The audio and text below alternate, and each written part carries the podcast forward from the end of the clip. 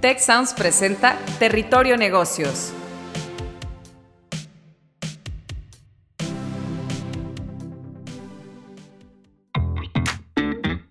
Ahora entramos a Territorio Negocios. Un espacio de diálogo y reflexión sobre las nuevas tendencias y transformaciones de los negocios en México, América Latina y el mundo. Yo soy Alicia Galindo. Yo soy Jaime Martínez y te damos la bienvenida al podcast de EGADE Business School y la Escuela de Negocios del Tecnológico de Monterrey. Hola a todos, espero que estén muy bien y pues además de escucharnos y sintonizarnos en este episodio, queremos invitarte a unirte a la conversación a través de las redes sociales con el hashtag Territorio Negocios desde la red social de tu preferencia. Pues bienvenidos una vez más a un episodio de Territorio Negocios. Hoy vamos a platicar eh, de un tema que sinceramente me encanta eh, me apasiona muchísimo y pues el tema es el check-up de tu bienestar financiero y para abordar este tema tan importante y que nos concierne a todos los mexicanos y a todas las personas, pues está con nosotros un invitado de lujo del quien me siento yo muy orgullosa fue mi maestro, gracias a él aprendí todo lo que sé de evaluación de empresas y de derivados.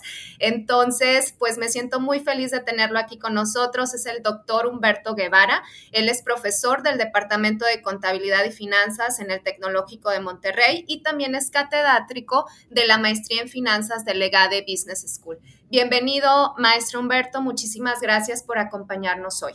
Sí, muchas gracias Alicia. Y, pues eh, tú eres el clásico ejemplo de que el alumno supera al maestro y estoy también muy orgulloso de estar contigo en esta sesión. Muchísimas gracias, maestro. Y pues bueno, para abordar de una vez este tema de hablar un poquito de libertad financiera, de bienestar financiero, de ver cómo podemos lograr pues básicamente tener y vivir una vida pues básicamente eh, bien con nuestras finanzas personales. La verdad es que estoy un poco impactada porque traigo algunos datos de la última encuesta nacional de inclusión financiera en su última versión del 2021 en donde nos dice que pues en México eh, básicamente eh, el 78.3% de las personas de 18 a 70 años eh, que cuentan con un crédito formal em, no pueden pagar sus cuentas en el plazo requerido y solo el 4.3% de la población no tiene deudas. Entonces esto nos habla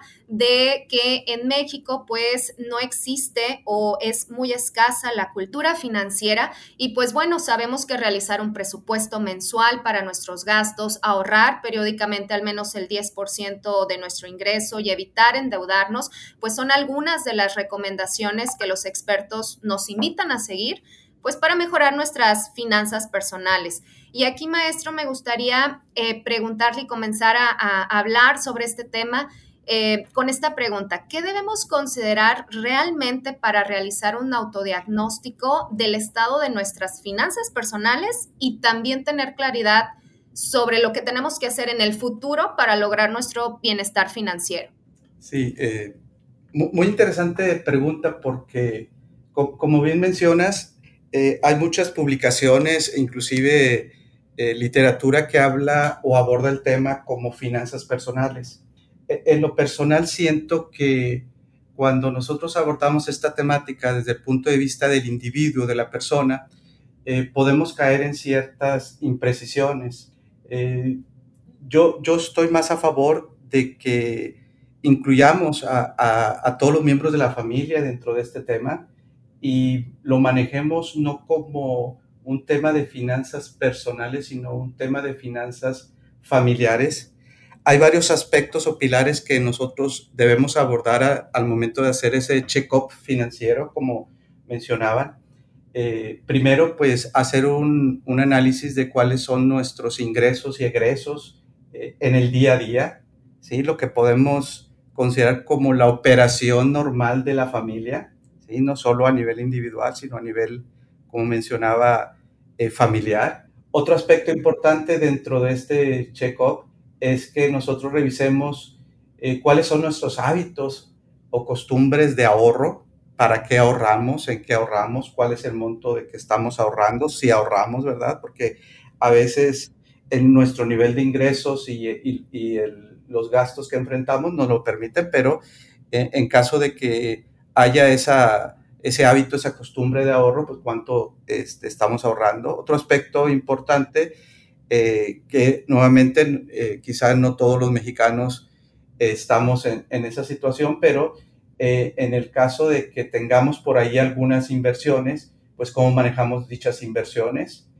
también eh, eh, y ahorita, y tú al, inicio lo mencionabas, el nivel de endeudamiento que, tenemos los mexicanos, que es altísimo. Bueno, pues también eh, es otro pilar que debemos de considerar de hacer ese análisis de cómo está nuestro nivel de endeudamiento.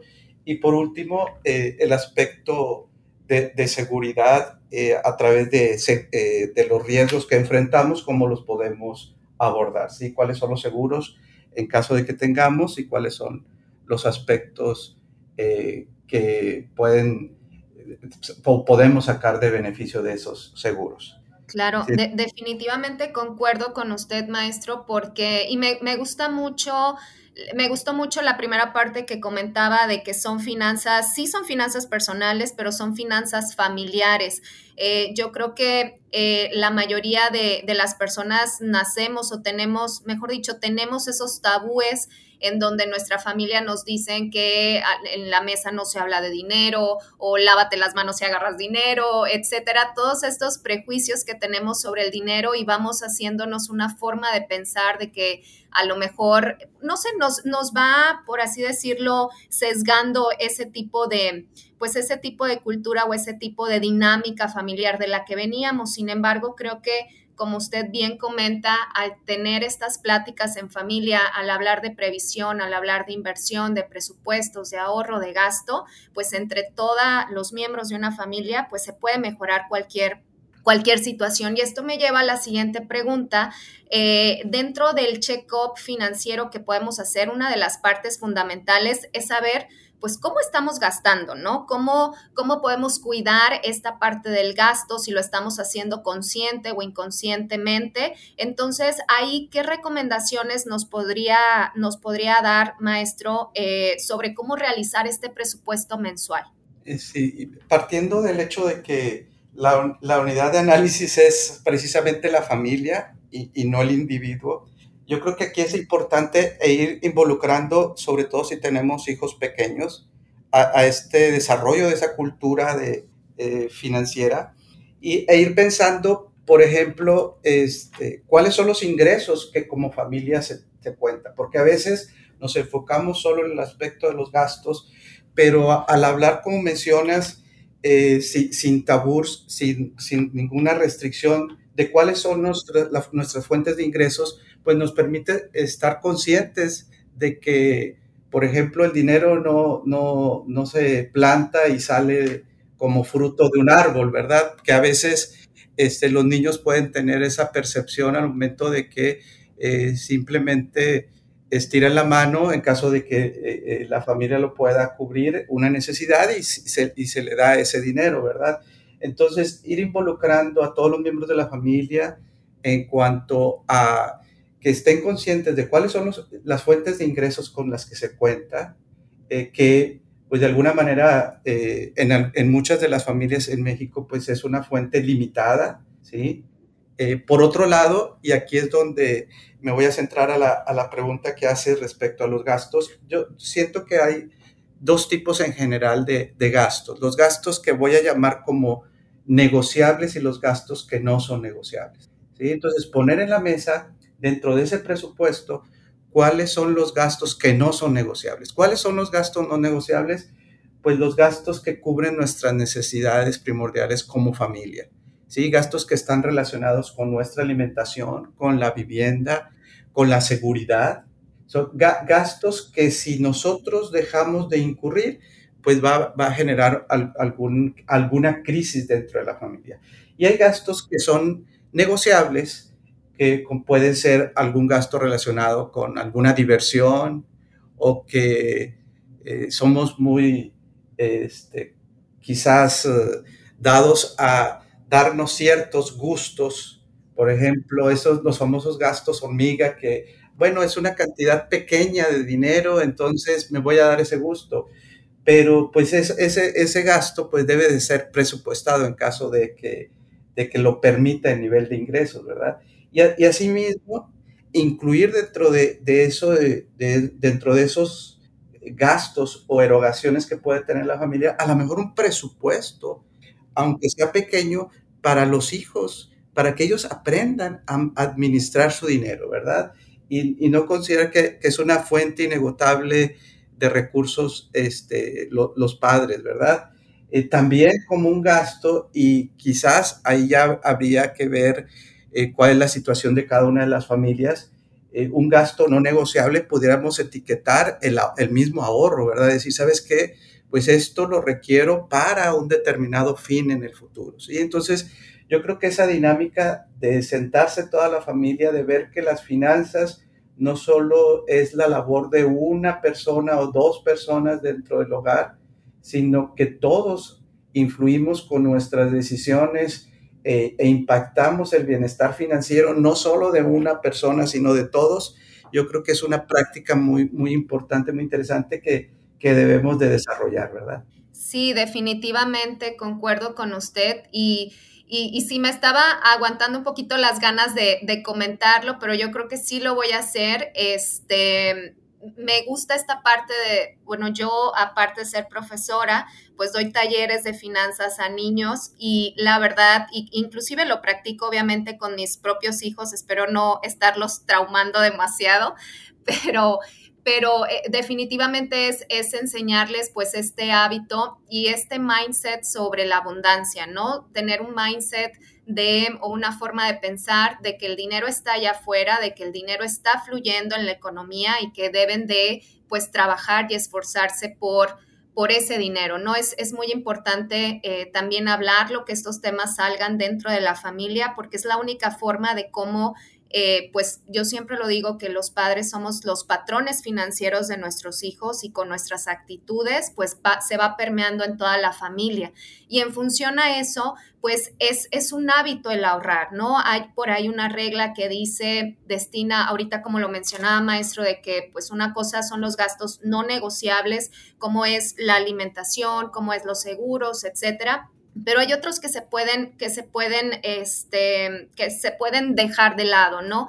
E, en la parte de ahorro, ¿qué beneficios nos otorga empezar a ahorrar? ¿Qué porcentaje de, nuestro de, nuestros ingresos es recomendable ahorrar? Y, pues bueno, crear ese fondo de seguridad. ¿Usted qué, eh, qué recomendación o qué regla hay o qué es lo que mejor le puede funcionar a una familia, a una persona, varía o no? ¿Qué nos puede comentar sobre eso, maestro? Sí, mira, eh, como, como, bien mencionaste, eh, quizá lo, lo, tradicional este, y, y, lo que la cultura financiera indica es alrededor de un 10%. Y nuevamente caemos en, en, en, ver cuál es la situación de cada una de las familias, si realmente tiene esa posibilidad de ahorrar un 10%, si tiene la posibilidad de ahorrar un poco más, pues qué mejor, ¿verdad? Eh, desafortunadamente no, no todos eh, tenemos la posibilidad de ahorrar ese 10%, eh, pero aquí yo, yo quiero introducir un, concepto adicional, eh, porque me, preguntabas o comentabas de para qué ahorrar, ¿verdad? Y, aquí yo quiero este, introducir la idea de que al final todos somos personas y el bienestar personal, el ahorro, este, el equilibrio de ingresos y gastos, eh, va a ser una buena práctica en la medida de que nosotros como personas también tengamos un, buen actuar, que tengamos un bienestar personal. E, en la medida, al menos lo que yo, eh, en mi experiencia, lo que he visto con, amigos, familiares, colegas, eh, a pesar de que podamos tener conocimientos financieros, si como personas no tenemos un, un bienestar, eh, vamos a empezar a tomar decisiones que no necesariamente son desde la perspectiva financiera adecuada, ¿sí? Y cuando hablo del bienestar financiero, hablo de, cuatro aspectos. El primer aspecto es eh, la, cuestión de la salud de, nuestro cuerpo, ¿verdad? Si nosotros no nos cuidamos, no tenemos buenos eh, hábitos de alimentación, no, no hacemos ejercicio, etcétera, eh, pues tarde o temprano vamos a tener que pagar una factura que eh, invariablemente va a hacer uso de los recursos que tengamos y entonces ese ahorro que pudiera yo destinarlo para unas vacaciones, pues se va a canalizar para atender una situación física, ¿verdad? Eh, ese ahorro que yo puedo estar destinando para la cuestión del retiro, pues se va a canalizar para nuevamente una enfermedad crónica, etcétera. ¿sí? Entonces, eh, un aspecto bien importante si queremos tener ese bienestar financiero, pues es cuidarnos con nuestro cuerpo, ¿verdad? también hay que cuidar nuestra mente, ¿sí? Este, invariablemente eh, hay cierto tipo de enfermedades que nos llevan quizás a, eh, comúnmente estar haciendo apuestas, por ejemplo, la ludopatía, este, que no es algo de que tiene unos malos hábitos, sino simplemente la mente nos gana, se generan cierto tipo de desórdenes mentales y, y pues eso va a afectar también el aspecto de los desórdenes alimenticios, pues también es aspecto mental y tiene sus consecuencias financieras, ¿verdad?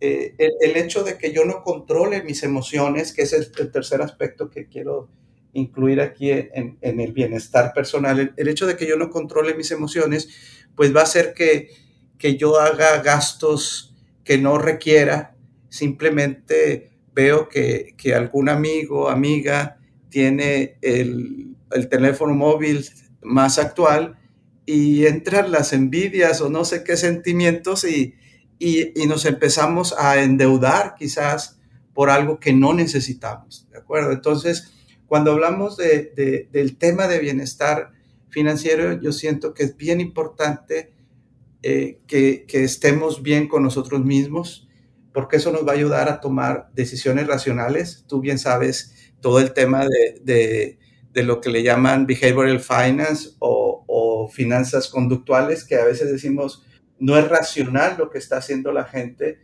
pero eh, el, quizás una de las causas que, que, nos llevan a esta irracionalidad es el hecho de que pues no están en las mejores condiciones para tomar decisiones, ¿verdad? Entonces, ese es un aspecto que, que creo que es bien importante y, y, en, y en, estos eh, temas de ahorro-gasto, pues este, toma mayor relevancia, ¿verdad? Sí, definitivamente y creo que depende eh, mucho por ejemplo, rescato esta primera parte que comentaba maestro sobre es un 10%, pero si puedes ahorrar o darte el lujo de ahorrar más, pues qué, qué mejor, ¿no? Hay una regla también del 50-20-30, en donde el 50 es para esas necesidades pues alimentarias, de educación, etcétera, el 30 es para el ahorro y el 20 es para diversión y puedes estar jugando con esos porcentajes dependiendo, ¿no? No hay una regla estricta para todas las personas personas y pues sí, debe de ser en función también a, los ingresos, ¿no? Y en función a esto, pues se ha platicado mucho y también en la encuesta de inclusión financiera ahorita mencionaba un porcentaje de que nada más el 4.3, 4.7% aproximadamente de los mexicanos no tiene deudas. Siempre se ha visto que la deuda o las deudas son malas, eh, como algo negativo, pero definitivamente las deudas nos pueden servir como palanca financiera para crecer, si tú estás emprendiendo, si tú estás, eh, pues a lo mejor lo vas a utilizar para algún beneficio, pero al, adquirir y no poder pagar esos compromisos, ahí es cuando, pues definitivamente nos afectan, ¿no? Entonces, ¿cómo podemos saber realmente en función a las deudas cuando me resulta eh, algo positivo adquirir un crédito o una deuda o cómo más bien si realmente no lo necesito, ¿cómo saber si, si debo o, puedo evitarlas? voy a dar una respuesta muy, muy filosófica, este, porque al final, este, como, como bien has comentado, pues hay dos elementos que, que, son importantísimos al momento de endeudarnos. Uno es nuestra capacidad de pago y, y el beneficio que generamos por la deuda. Y, y, y, en este último punto del beneficio de la deuda, yo creo que, y, aquí va mi parte filosófica, eh, siento que cada uno de nosotros debemos de pensar que cuál, cuál, es, cuál es nuestro sentido de vida, ¿sí? En la medida en que nosotros tengamos nuestro propósito de vida muy claro, que es bien difícil, ¿verdad? Porque Este, a, diferentes edades nos podemos preguntar cuál es nuestro propósito y nos quedamos o callados, mudos o cambiamos, ¿verdad? Pero a final de cuentas, es, este lado de espiritualidad de, que nos hace sentir bien, eh, que, nos lleva a, una paz y tranquilidad, pues, pues debe, ser desde mi punto de vista la guía sobre la cual nosotros este, debemos de tomar nuestras decisiones. En, ese sentido, ¿sí? Eh, nosotros, si nos vamos a endeudar, decir, bueno, ¿cuál es el objetivo de esa deuda? ¿Va a contribuir a nuestro objetivo que tenemos como personas, como familias, o no va a contribuir?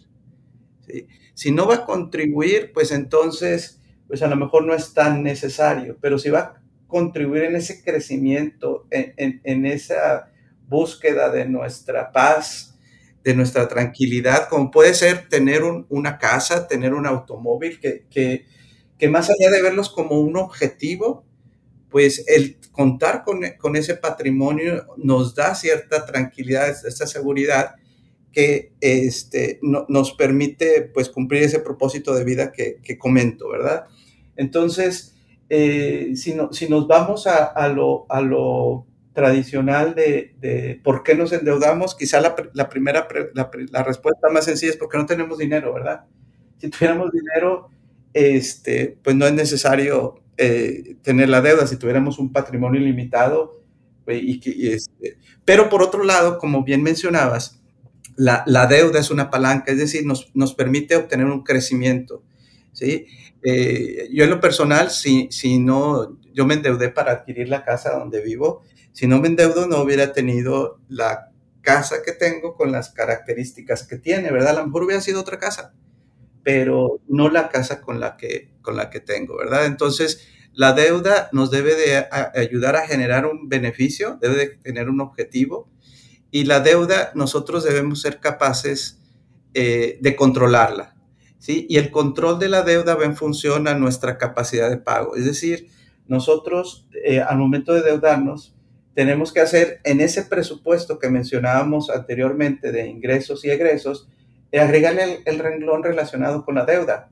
Y el renglón relacionado con la deuda es los intereses que voy a pagar y el monto del, del, principal. ¿sí?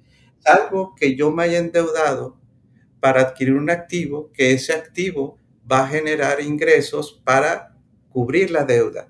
Pero normalmente a nivel eh, personal o familiar, eh, pues el tipo de endeudamientos que, incurrimos no necesariamente es para adquirir activos que generen flujos de efectivo, sino a lo mejor me endeudo para adquirir ropa, vestido, pagar colegiaturas, etc. Entonces, al momento de esto estar comprando ese pantalón de moda, pues tengo que reflexionar si realmente lo necesito o no y cómo va a mover el equilibrio que pueda tener en mis finanzas.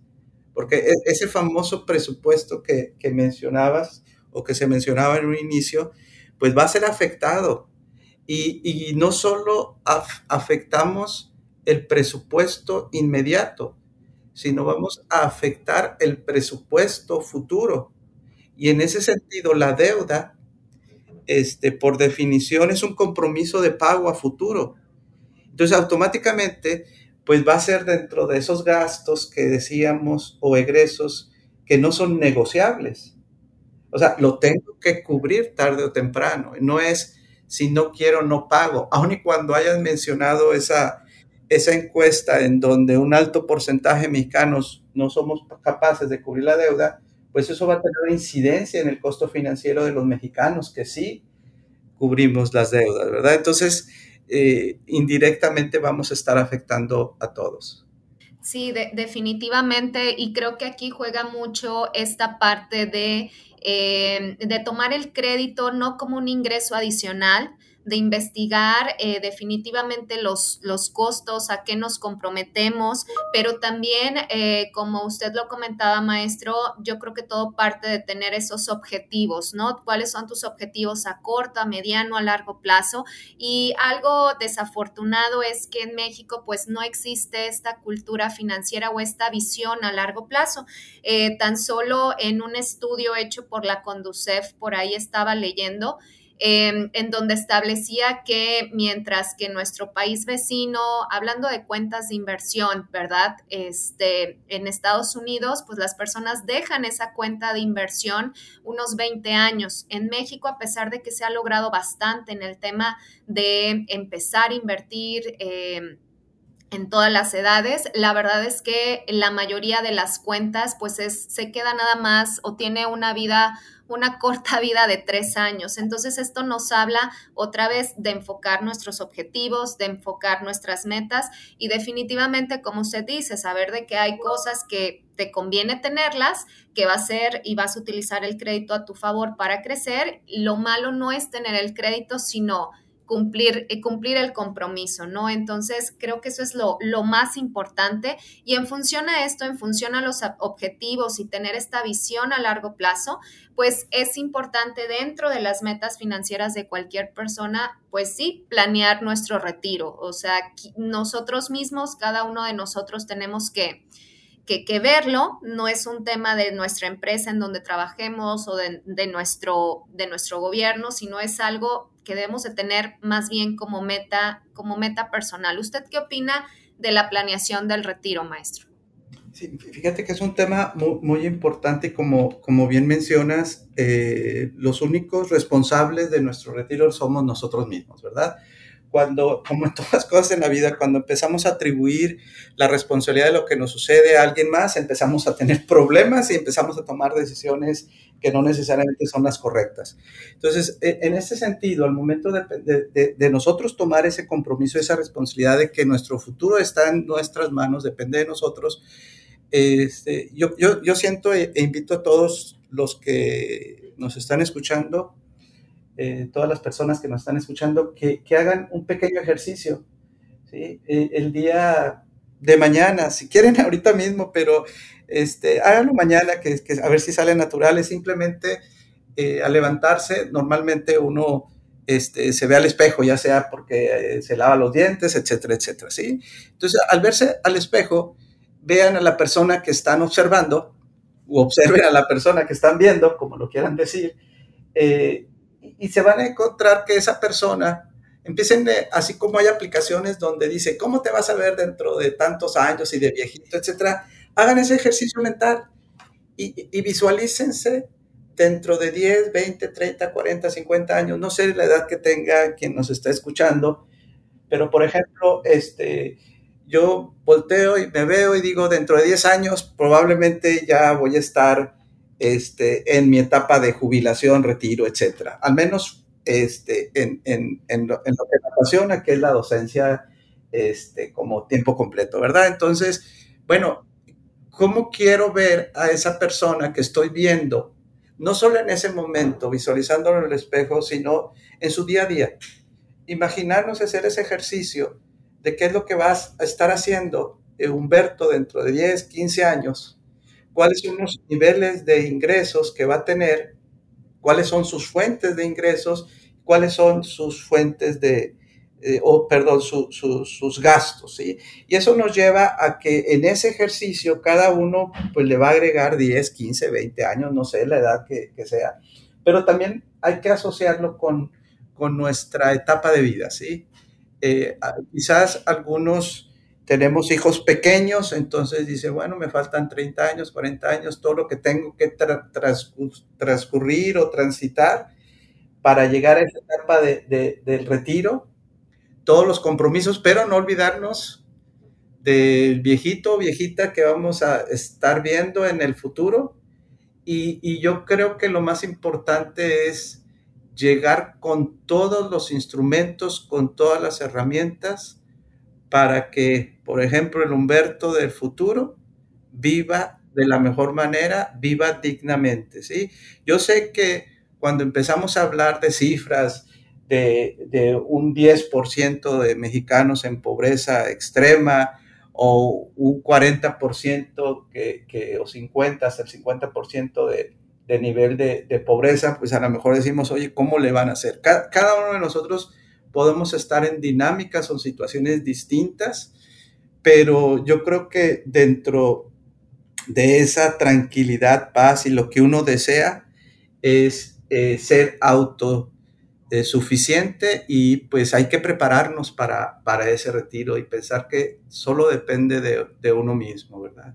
Sí, definitivamente depende de uno mismo, depende eh, pues también de tener y hacer ese, ese ejercicio de, de, observamos, de observarnos perdón, hacia dónde queremos estar, tener una vejez también digna eh, y pues bueno, tener también esa esa capacidad de no esperarnos, yo siento que hasta la edad de retiro, que aquí en México es 65 años aproximadamente, sino desde antes poder lograr esa libertad financiera para viajar, para hacer definitivamente lo que nosotros, eh, para disfrutar la vida en, en, pocas, en pocas palabras. Siento que esto es algo muy importante y en función a esto va mi siguiente pregunta, maestro, sobre eh, pues sabemos que no somos eternos, como, como ahorita lo estábamos platicando, sabemos que conforme pasa el tiempo, los seres humanos pues vamos envejeciendo, tenemos diferentes prioridades, nuestra vida cambia, nuestras, eh,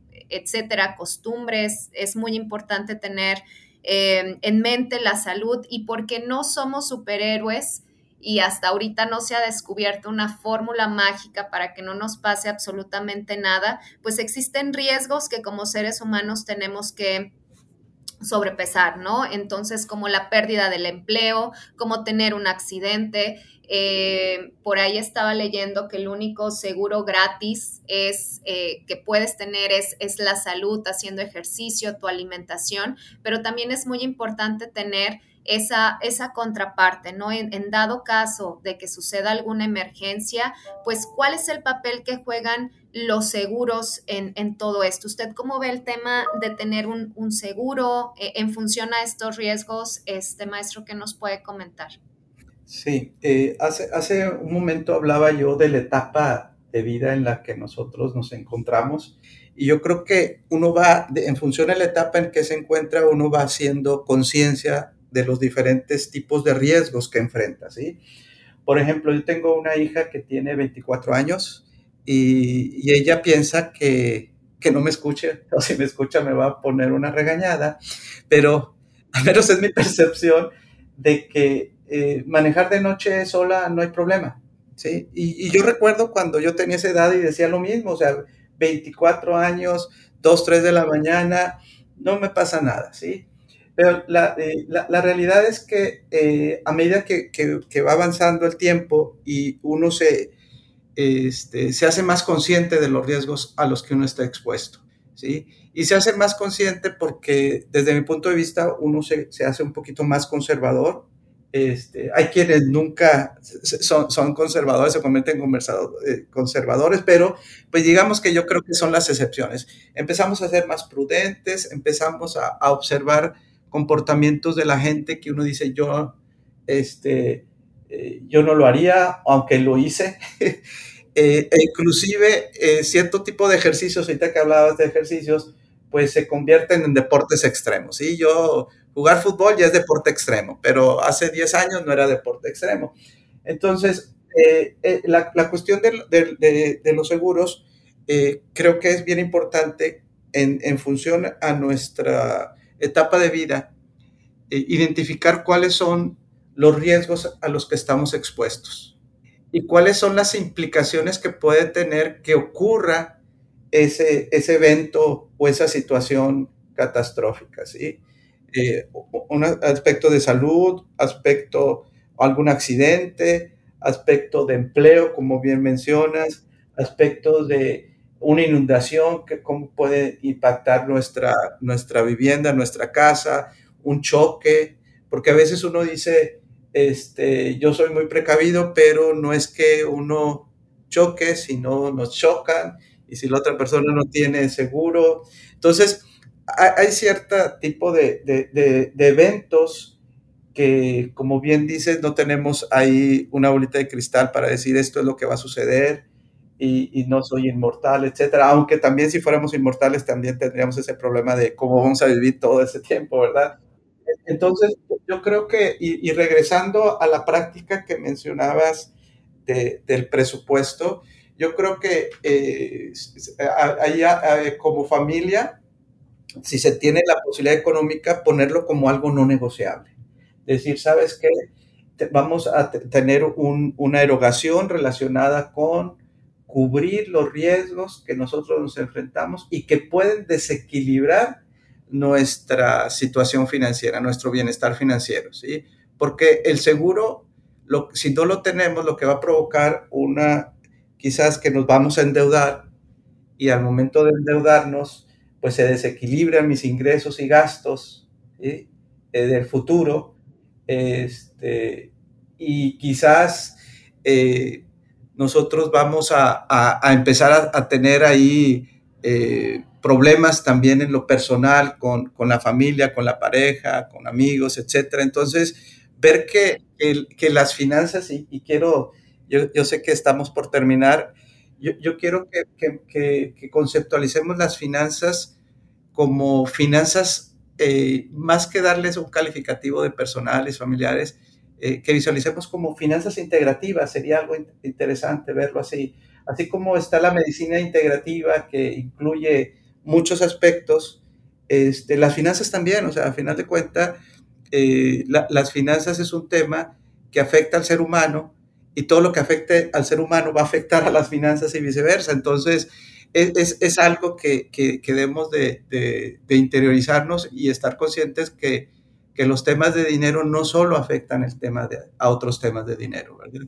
Sí, coincido completamente con usted y, para finalizar este punto de los seguros, pues también acabamos de pasar, eh, bueno, todavía estamos en eso, pero lo vivido durante la pandemia, cuántas personas que se quedaron sin trabajo por cuestiones de salud, pues básicamente vendieron muchísimos bienes, se quedaron sin, patrimonio la mayoría de las personas y, y pues bueno, es, es la falta de previsión, pero otra vez es esa es esa visión a largo plazo que todos deberíamos de tener. Y pues la verdad, maestro, yo me quedo muchísimo con lo que usted comentaba de estas finanzas holísticas, ¿no? Finanzas integrativas, de cómo, eh, pues no, nos, no solamente verlo eh, desde el tema familiar, sino también como individuos, es nuestra responsabilidad cuidar pues ahora sí nuestro dinero eh, y a nosotros mismos. Entonces creo que la educación financiera pues es básica, ayuda a tomar decisiones para mantener pues esta libertad financiera en balance, esta vida en balance y yo siento que todo esto empieza desde los hábitos que tú tengas y desde los hábitos que crees. Entonces, creo que teniendo educación financiera un país crece, se puede fortalecer, se detona el crecimiento, la innovación y oportunidades. Creo que es un círculo virtuoso que debemos estar fomentando. Y pues bueno, yo le agradezco muchísimo al doctor Humberto Guevara, profesor del Departamento de Contabilidad y Finanzas en el TEC de Monterrey y catedrático de la Maestría en Finanzas de GADE Business School. Muchísimas gracias, doctor Humberto Guevara, por estar aquí con nosotros y compartirnos pues este tema, lo más importante del check-up de tu bienestar financiero. Muchísimas gracias, maestro. Sí, no, muchas gracias a ti, Alicia, por, por invitarme y pues fue un placer y, y disfruté mucho esta charla. Muchísimas gracias y pues bueno a todos, nos vemos en el siguiente episodio de Territorio Negocios. Te invitamos a escuchar Tech Review, el podcast donde contamos historias que despertarán tu curiosidad. Yo soy Ana Torres y aquí contamos historias de ciencia, emprendimiento, innovación y liderazgo. Si te interesa la ciencia, el emprendimiento y la tecnología, este podcast es para ti. Escúchalo en Spotify, Apple Podcast y Google Podcast. Productor ejecutivo de Tech Sounds, Miguel Mejía. Asistente de producción, María Monroy. Productores de Territorio Negocios, Carla Díaz, Diana Velázquez, Sonia López, José Ángel de la Paz y Santiago Velázquez. Diseño, Victoria Segura, Daniela Solís, Lisette Rodarte y Pilar Ortega. Postproducción, Max Pérez, Marcelo Segura y Sergio Chávez. Los invitamos a escuchar el siguiente episodio de Territorio Negocios y el resto de los programas de Tech Sounds en Spotify, Apple Podcast, Google Podcast y en tech.mx diagonal tech-medio sounds.